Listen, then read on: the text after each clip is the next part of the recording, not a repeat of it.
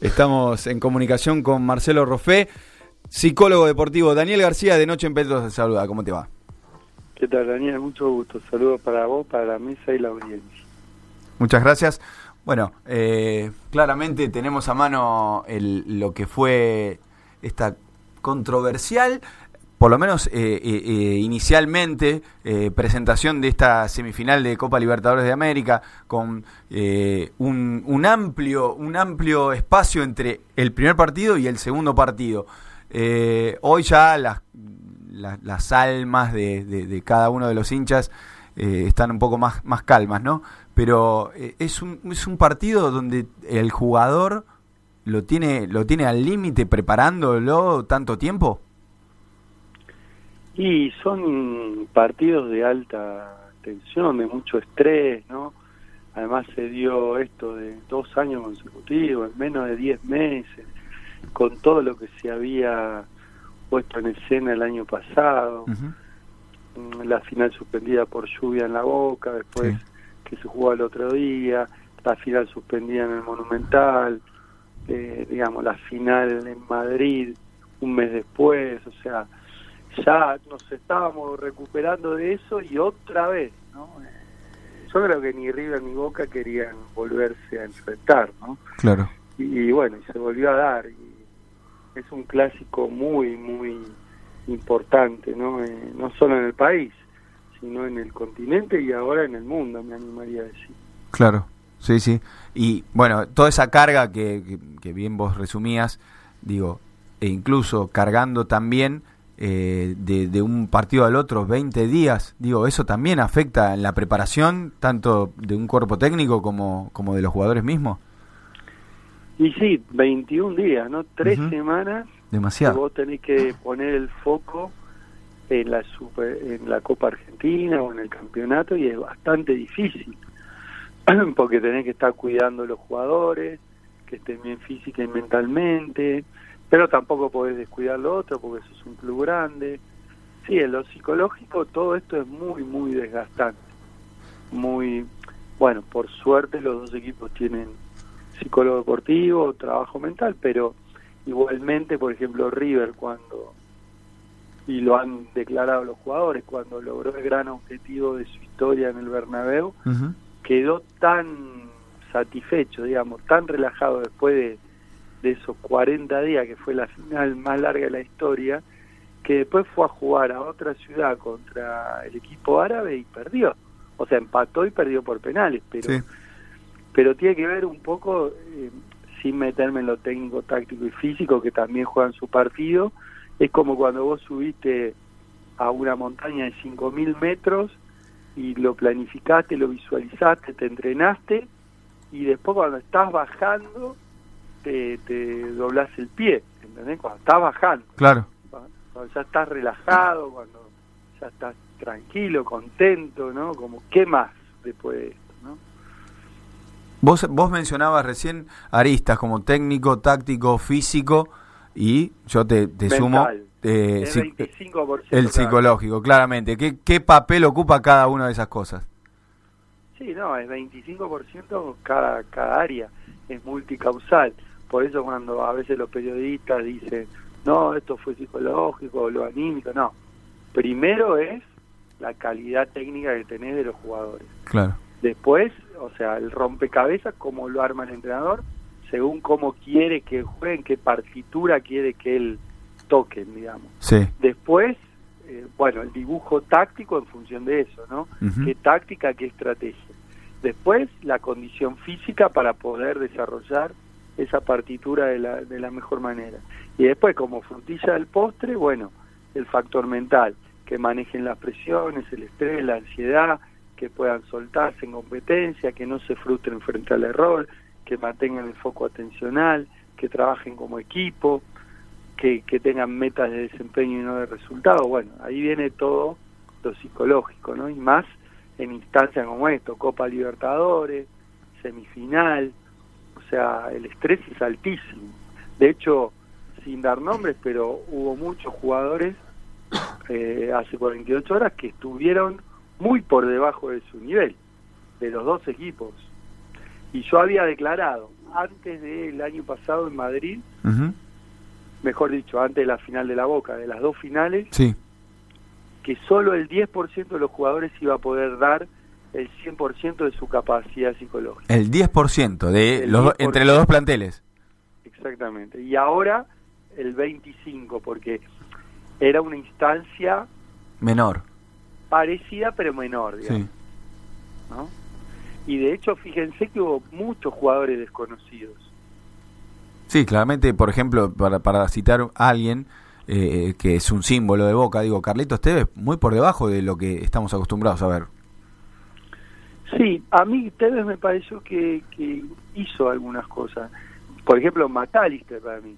Vos me podés decir, eh, jugó en otra posición, que también te condiciona, ¿no? Lo táctico condiciona lo psicológico, pero claro. un McAllister desconocido. O por el lado de River, Nacho Fernández, también desconocido. Dos jugadores altísimos, o sea, de gran calidad.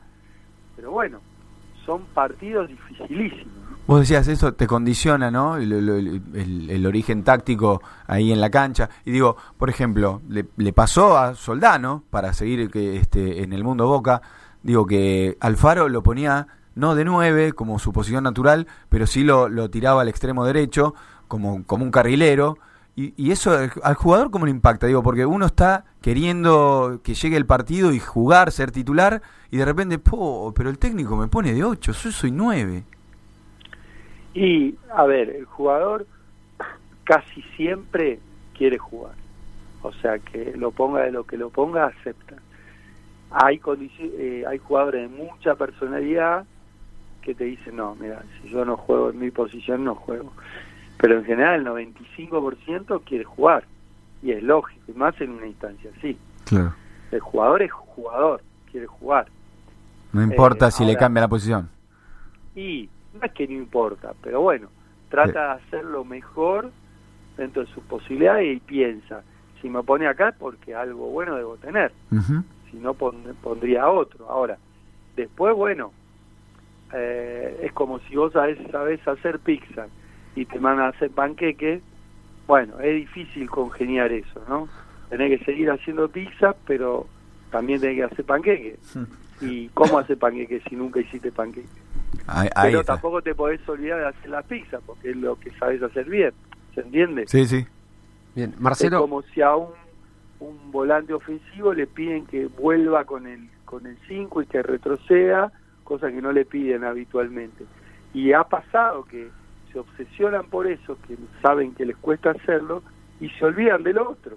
Tenemos un tenemos un caso en la selección como Paredes, Leandro Paredes, donde en Boca era enganche, más allá de de, lo exiguo ya de, esa posición, pero y ahora ha devenido a 5. Por ejemplo. Es un buen ejemplo.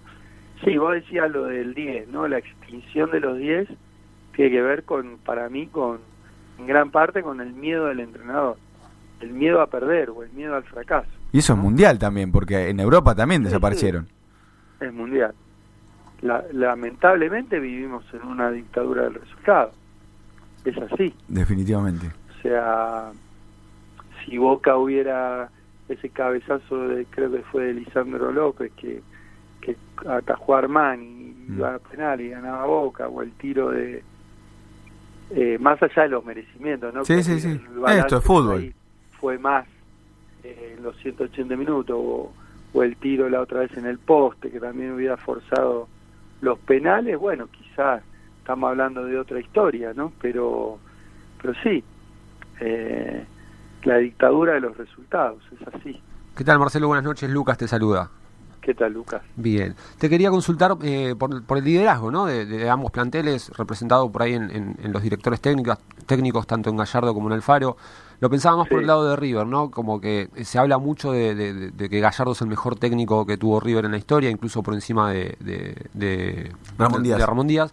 Eh, ¿cómo, cómo, se baja eso al, plantel, no? Eh, saber que tenés un, técnico tan ganador, innato, eh, ¿motiva a, los jugadores o, pensás que por ahí, más allá del técnico que uno tenga, la motivación viene de adentro? Ah, no, la motivación viene de adentro de jugar en un club grande, pero tener un entrenador, o sea que Gallardo es cosa seria, no lo vamos a descubrir nosotros. O sea, vean como antes y después de Cristo. Es un antes y después de Gallardo, claramente. Yo lo tuiteé ayer. Eh, River hasta Gallardo llegó en el 2014, ¿no? Sí. Era el equipo que más veces había jugado la Copa Libertadores, Sí. 39, y que menos veces la había ganado, dos, en proporción. Desde que llegó Gallardo, revirtió la historia, o sea, eh, metió cuatro semifinales, tres finales en cinco, en cinco ediciones, con posibilidad de ganarla tres veces. Entonces, eh, Ramón Díaz tuvo una historia muy buena, pero mm, trastabillaba en los torneos internacionales. Entonces, eh, es algo impresionante. Y para el jugador, tener un técnico así tan ganador, que le cambió la mentalidad copera, digamos, porque acá pasa al revés. River con Ramón Díaz ganaba todos los campeonatos locales y le costaba los internacionales. Ajá. Ahora es al revés. River no te gana un campeonato largo de acá, te ganó una Copa Argentina, pero saca pecho en todos los campeonatos internacionales. Gana todos los, los duelos, los mano a mano. Y eliminó a Boca cinco veces, que fue su eterno rival que siempre lo tuvo de hijo en los últimos 20 años.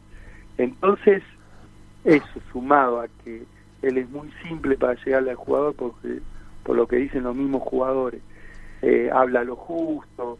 Hay una imagen muy buena de cuando se cortó la luz en la cancha de Banfield contra River. eh, Crespo, claro, River Banfield, que Gallardo da a entender que la cortaron la luz a propósito. Sí. Cuando está volviendo, cómo Crespo le habla a los jugadores de Banfield, que algunos prestaban atención, otros no, y, y cómo cuando hablaba Gallardo, los jugadores de River máxima concentración, atención, o sea, estaban absolutamente compenetrados en lo que les estaba diciendo. Y eso es lo que te marca el liderazgo. Exacto. Te lo llevo entonces ahora del otro lado, ¿no? De la otra vereda. Hace un ratito cuando arrancamos el programa conversando acá con Dani, eh, estábamos escuchando las declaraciones de, Gustavo Alfaro después del partido y esto de hablar en tiempo pasado, como que él ya se había cumplido un ciclo, que prefería volver a su casa, eso también bajonea, ¿no? Al grupo. Sí, igual ahora ya está, digamos, ¿no? O sea, coincido que podría haber evitado ese comentario que le salió sinceramente, ¿no? Como auto despidiéndose, digamos. Claro. Pero pero sí, desde lo motivacional no es muy bueno por lo que queda jugar, porque Boca va primero, pero además, eh, en realidad, ahora es fácil hacer leña del árbol caído, ¿no? Y pegarle al faro. En realidad, Alfaro asume un vestuario, y no por, por defenderlo, pero asume un vestuario que Complicado. Sí, muy complicado, o sea, un momento histórico, eh, el 2 de enero, 3 de enero, que hubo técnicos que dijeron que no, que no cualquiera dirige Boca River o la selección, y que había que estar ahí por el cuerpo. Es más, te van jugadores por el efecto, digamos, Bernabéu, que hoy hubieran rendido más que los que queda, que los que, que los nuevos. O Sí. sea, hoy desde lo psicológico hablo, ¿no? Un Pablo Pérez, un, Benedetto. un Nández, un Benedetto, un Pavón. Si bien Pavón tuvo una caída anímica muy importante después del Mundial, del Mundial. pero pero son jugadores que estaban probados y que manejaban la presión y tal, ¿no? Benedetto había hecho cinco goles entre semifinal y final. Entonces, eh, complicado. La verdad que el efecto Bernabéu continuó y era muy difícil, ¿no? Así todo Boca creo que, que hizo un muy buen partido acorde a un plan que por ahí no tenía entrenado y que los jugadores, digamos, dieron lo máximo de sí, ¿no? Vos trabajaste mucho en inferiores y a raíz de esto te pregunto, ¿es más y fácil? trabajo todavía, o sea, después de hacer, empecé en Ferro hace 24 años que vengo de dar un curso ahí. y- En el 95, sí. y de- ¿Cómo? En el 95, sí. Sí, del 95. Y después, bueno, pasé por las selecciones juveniles argentinas, por la selección mayor, por el Toluca de México, Deportivo Cali, un montón de clubes independientes, ¿eh?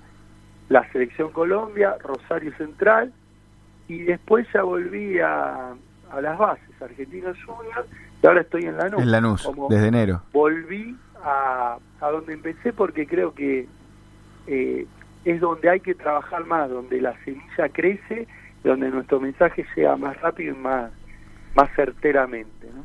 Bueno, yo apuntaba justamente a la pregunta de, ¿es más fácil o sencillo eh, trabajar con juveniles o con ya jugadores consagrados, eh, líderes, egos?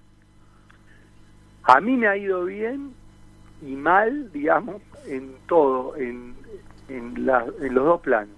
O sea, mal con los resultados, no con mi trabajo. sí, sí. En el mismo momento que yo hacía los mismos trabajos de cohesión grupal y de relajación, de visualización, de manejo del estrés con la selección Colombia, que nos iba bárbaro y ganábamos todos los partidos en la eliminatoria, lo hacía con Independiente eh, y nos iba mal, que fue la etapa previa al descenso. Sí. Entonces, mucho tiene que ver el cuerpo técnico, los jugadores, los momentos. Y lo que pasa es que en juveniles, yo creo que entre los 13 y los 21 años, es la etapa ideal para mejorar todo, lo técnico, lo táctico, lo físico y lo mental. Es la etapa donde el jugador todavía no terminó de conformar la personalidad, no tiene la billetera llena, el entorno no está tan contaminado. Es el momento eh, esponja. Sí, es el momento justo para terminar de forjar el carácter, de forjar los valores, de avivarlo de, del entorno, de los amigos del campeón. Y entonces uno lo ve, lo ve a diario. Por ahí hablas con un jugador que no puede terminar bien las jugadas en juveniles, lo trabajás y después va y hace tres goles. Y esto en primera te cuesta más. No es que no tiene efecto, porque te repito, he tenido también buenas experiencias en primera. Sí, sí. Pero te escucha menos el jugador en primera, porque está más... Eh, está más ensemismado con lo que es ese campeonato, con esa división. Más contaminado, como que ya, ¿qué me vas a venir a decir? ¿No? Ajá. Como que ya sabe casi todo, digamos, ¿no? Bueno, entonces te hago una repregunta sobre esto. ¿Qué es más sencillo? ¿Trabajar en un club, más allá de trabajar con inferiores o trabajar con, jugadores de en primera? ¿O trabajar en una selección donde a priori pareciera como que el espacio o los momentos para trabajar no, no, no son muchos? A ver, sencillo no hay nada, digamos, en esta vida. Justamente el desafío es que lo difícil es lo atractivo, ¿no? Mm. Ahora, eh, una selección, por un lado es más fácil, porque los tenés en determinados momentos nada más, entonces ahí podés desplegar todo y no cansas al jugador, pero por otro lado también en esos momentos tienen muy poco tiempo y todo lo quieren aprovechar, el físico, el técnico, el táctico, o sea, desde ese ángulo es más fácil o más difícil, pero también es más fácil porque tenés jugadores consagrados. Por ejemplo, en la selección Colombia, totalmente humildes, educados, respetuosos, muy predispuestos al trabajo mental, que obviamente tenía que ver con un técnico como Peckerman, y nosotros éramos ayudantes. Pero por otro lado, es muy difícil representar al país, y ahí tenés muchísima más presión, y ahí, y ahí hay que hacer todo un trabajo también, y no cualquiera puede jugar en una selección. ¿se entiende? Sí, sí. Vos con José trabajaste en Argentina y en Colombia. Digo, y, hablabas y hablabas de esta y hablabas de esta presión, ¿no? De representar al país. ¿Notabas alguna diferencia en lo que era representar a Argentina y representar a Colombia? Mira, eh, Argentina lo que tiene es que el listón está muy alto de, las dos copas ganadas, sí. 86 y 90. Entonces, el exitismo y la crueldad del entorno es mucho mayor. Claro. Colombia, nosotros, digamos, se logró clasificar después de tres mundiales sin clasificar. Nunca se había ganado dos partidos en un mundial, se ganó cuatro seguidos, se eliminó a Uruguay en el Maracaná en octavos, claramente 2 a 0. Después se perdió ahí nomás por Brasil, se obtuvo un quinto puesto y te recibieron en Bogotá como si fueras campeón del mundo. Claro. Porque fue lo máximo, o sea, fueron los 21 días más importantes de la historia del fútbol colombiano. Claro. Acá, acá cuarto de final es fracaso. Y sí, por eso tiene que ver mucho con tu historia, digamos, ¿no? Obviamente que ahora Colombia busca llegar a semifinal, tiene que buscar eso. Y después va a buscar llegar a la final y después salir campeón. Es la ambición natural, es normal. Es como pasó en el básquet, que después se pide la dorada. En cambio en el rugby nunca pasamos un tercer puesto, digamos, ¿no? Sí. Y teniendo en cuenta esto, Marcelo, que decís, ¿no? De, que no es lo mismo la, la, presión o lo que se espera por ahí en un lado o en el otro, eh, se me viene a la cabeza el tema de, vos también hace un ratito decías que te ha tocado estar en grupos que ganaron cosas y perdieron cosas, eh, me parece súper destacable eh, lo que pasó con Lanús, ¿no? Que cuatro de seis divisiones salieron campeonas, casualmente por ahí desde, desde que vos también estuviste ahí ayudando al club. Digo, eh, está muy bien cuando se gana, ¿no? Pero eh, también se trabaja el, cómo perder y demás. ¿Está bueno? ¿Te parece que está bien empezar a, saber lo que son las derrotas eh, desde, la formación? Absolutamente, absolutamente, porque acá todo el cuerpo técnico, médico de, de Lanús, que además no es que se ganó porque llegó el departamento nuevo de psicología, ya se venía trabajando muy bien hace años, se le negaba y ya desde fútbol infantil se trabaja muy bien. Y no es casualidad que eh, hoy Lanús es el equipo que más jugadores promocionó en primera división de su cantera. Y no es casualidad que hace años que Lanús y Vélez vienen punteando los campeonatos de fútbol amateur. Son dos instituciones modelo ordenadas etcétera. Ahora nosotros tenemos claro que el árbol no puede tapar el bosque o sea se nos dio algo inédito porque Lanús en 60 años había ganado 16 campeonatos y ganó 4 en 24 horas. Eh, pero, o sea, metió 4 finales y ganó las 4. Exacto. Pero la realidad es que el objetivo fundamental es formar jugadores para que lleguen a primera, digamos, y formar personas, porque de 100 que empiezan en novena edición, uno llega a vivir del fútbol. Esta es una estadística general. Quizá en Lanús alguno más, pero como la otra vez hablábamos con el padre Lautaro Acosta, la 88 de Lautaro, tuvo ocho jugadores que llegaron a la primera. Un montón. Sin embargo, no habían ganado ningún campeonato en, en inferiores. Entonces, por eso es muy importante formar obviamente formar la semilla con ese objetivo. Obviamente que vos sos competitivo, las divisiones inferiores del fútbol argentino son de las cinco más competitivas del mundo, entonces obviamente que también tenés que preparar la mentalidad ganadora de los jugadores, porque eso también les va a dar un plus en la búsqueda del objetivo final. Pero no es lo más importante, ¿no?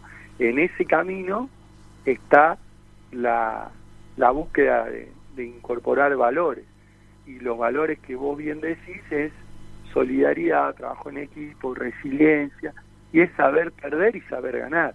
Pero primero hay que saber perder, digamos, ¿no? Bien, capaz mucho de la mano de esto va, se me viene a la cabeza, eh, que no sé si lo haces vos solo en Lanús o, o por ahí es una práctica, esto de, eh, salió en los medios, ¿no? De juntar a, a, los equipos que, que, compitieron, tanto de Lanús como contra el rival, y esto tirarse avioncitos con un mensaje para, para el prójimo, eh, es, un valor sí, la verdad eso vos decís el tercer tiempo el tercer tiempo exacto que en el fútbol por ahí no está tan tan tan instalado bueno acá en Lanús eh, se organiza muy bien eh, hay unos dirigentes un fútbol amateur eh, Mariano Soledad Erika Darío que son líderes jóvenes que trabajan muy muy bien. En eso el departamento de psicología deportiva no no tiene nada que ver y por eso te digo que hay muy buen trabajo de fondo. Si vos tenés la oportunidad de ver la pensión de la NOS, es modelo. Es una pensión que creo que no tiene ni River ni Boca, en el sentido que tienen un baño para una habitación de dos o tres jugadores. De hecho, cuando la primera, la primera concentra en otro lado, pero cuando a veces tienen que comer en el club, que comen el mismo comedor y la misma comida que comen los chicos de la pensión, tiene que descansar para después tomar un micro, duermen en las habitaciones de los chicos de la pensión. O sea, entonces para que vean eh, también que nada es casualidad, ¿no? Que se trata de cuidar los pequeños detalles. Eh, en toda esta historia, todo este badal que tenés de experiencia, eh, seguramente cientos de, jugadores han, pasado por, eh, por tu Yo trabajo. 2.500. Ahora ah. voy a presentar un nuevo libro sobre el retiro del, deportista, eh, que es un tema que vengo investigando hace más de 20 años. el 15 de, noviembre, si Dios quiere. Y, y bueno, más o menos la cuenta estimativa que hice en 24 años son 2.500 entre los 12 clubes, las dos selecciones. 2.500 jugadores. consultorios, sí. De fútbol, 2.500 jugadores, más o menos, si no me quedé corto. En esos 2.500 jugadores, más o menos. Sí. ¿Qué te viene a la cabeza el, uno de los más dóciles, los más permeables que han trabajado con vos? Dos o tres. Que te acuerdes pero no te puedo dar los nombres. Por lo menos de dónde jugaban, algo. Equipos, equipos. Claro. No, pero no, porque transformamos la ciencia en un programa de real. No, Ahí no, tenemos, no. no, estamos lejos de más lejos de Sí, sí, no, no. Ahí tenemos, digamos, el límite del secreto profesional. Está bien, está muy bien. O sea, con todo respeto por lo que hace Real, que lo hace muy bien, pero... Cada uno elige lo que hacer, ¿no? no podemos dar nombres, pero sí, sí, me viene a la cabeza dóciles en el sentido de predispuestos. Sí, claro, sí, permeables al trabajo que se haga en la psicología. Mira, muchas veces son jugadores referentes, líderes, que quieren aprender. Mm, nunca me voy a olvidar de un jugador de 40 años que atendí, que todavía no se había retirado y que me decía, yo sigo aprendiendo, Marcelo, sigo aprendiendo cada entrenamiento. Cuando hoy, a veces tenés jóvenes eh, que uno los lee o que hacen un gol y ya se creen que, que, no necesitan aprender nada o que debutan y ya se creen que son dioses, que también el sistema perverso se los hace creer, ¿no? Sí, sí, sí. Y también imagino que te has, este, un poco en consonancia con esto último que decís, te has topado con jugadores que son impenetrables, que no, no hay manera de, de entrarles. Sí, sí, pero lo bueno es que nosotros no obligamos a nadie. O sea, en fútbol amateur sí. trabajamos grupalmente con todos, individualmente con el que te deriva el entrenador, el médico o el que se acerca, o el que uno mismo ve que le puede aportar algo. Ahora, en fútbol profesional, sí, había reuniones grupales obligatorias con cuerpo técnico, que lo hacían todos, o juegos de cohesión grupal, pero después, después, por ejemplo, las técnicas antiestrés de respiración, relajación y visualización son optativas, o las charlas individuales son optativas. ¿Se entiende? Sí. Repetimos el, el lanzamiento del, del, de tu libro, ¿cuándo lo haces? El, mirá, el 15 va a ser un acto privado, pero el 22 va a ser libre y gratuito en el Club Ferrocarril Oeste. Ahí estamos con ¿y después del retiro qué? Y después del retiro qué, exactamente, y después del retiro qué. Eh, son, y se llama el subtítulo, salud, Resiliencia y Salud Mental en el Deporte. Y son 130 testimonios de deportistas de élite, entre los que están, yo que sé, por nombre, a los más conocidos, Juan Pablo Sorín, Ubaldo Matildo Filiol. Uh, qué nombres, eh. Iván Bam Bam Zamorano, Tremendo. Javier Saviola, el Choli Domínguez, Will, Willy Caballero, eh, César Cariñano, eh, uh, de Capria, bueno. ¿Qué nombres? No sé, un montón, un montón. Eh, Leo Rodríguez, un montón. Uh, Leito Rodríguez. y también hay seis deportistas que no son futbolistas del, fútbol, claro. de otros deportes, ¿no? ¿El libro 14 es? Libro 14, exactamente. Bueno, veo que ahí alguien me conoce bien. No, no, sí, estamos, importante, acá tenemos una producción y, estamos este, pisando sólido, digamos. eh, Eh, vos trabajaste con José, la última y no te molestamos más. Vos trabajaste mucho mucho con José, con José Peckerman, ¿no? El 15 años. 15 años. ¿Qué puedes decir de José? Y que me cambió la vida, en lo personal, en lo profesional, que es una mosca blanca, digamos, en el fútbol. Oh, tremendo. Un técnico distinto, con...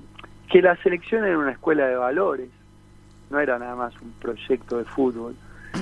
Que, por ejemplo, la selección sub-20 del 2001 no es casualidad. Primero que haya salido campeón del mundo, después que haya ganado los siete partidos, después que Saviola haya sido el goleador histórico en un momento difícil de su vida, como era eh, la enfermedad del padre y la venta del Barcelona, que haya hecho 11 goles en 7 partidos. Tremendo.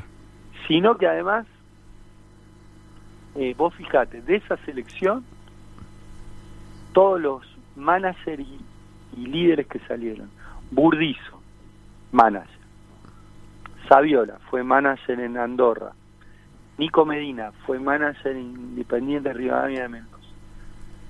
Chori Domingo, bueno, ahora está de ojeador del Panathinaikos, si no me equivoco. No, no del Olympiacos. Después, el Colo Seto, manager de Central, mm. fue. Coloto, manager de Quilmes.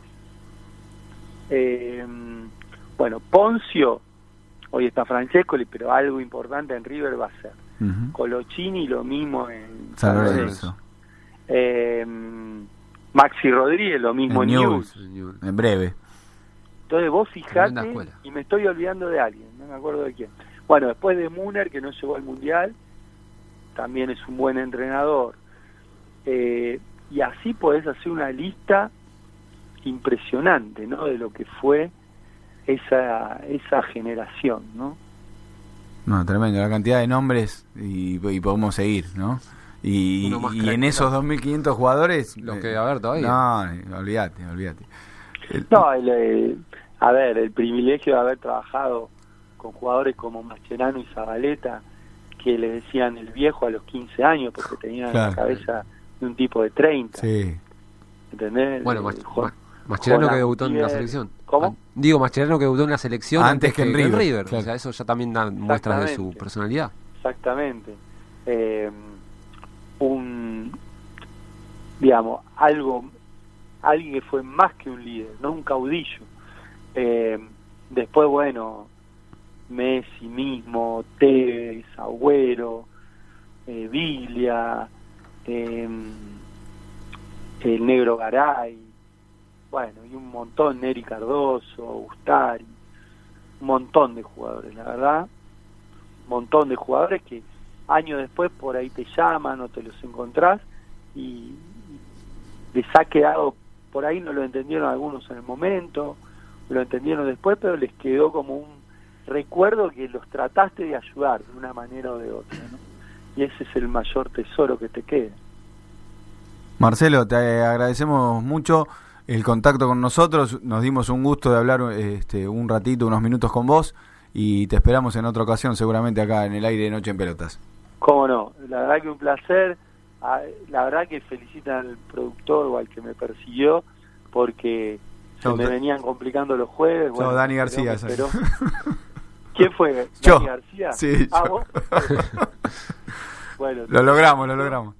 Te felicito porque, bueno, hay que saber esperar. A veces es un horario también complicado, pero bueno, uno trata de, darle notas a todos en la medida de lo posible y, y bueno, la verdad que fue un placer y al que le pueda interesar eh, buscar mis libros, mis columnas, mis videos, mi página web o mi Instagram, mi Twitter, mi Facebook, está todo, que es www.marcelorofe con doble F de familia.com. Tenemos toda la data ahí para empezar a compartir en las redes y, que se empiecen a meter ahí a leer un poquito. Te agradecemos, te agradecemos mucho el, el tiempo acá en el aire y nos vemos la próxima. Dale, felicitaciones por el programa, que sé que está creciendo mucho.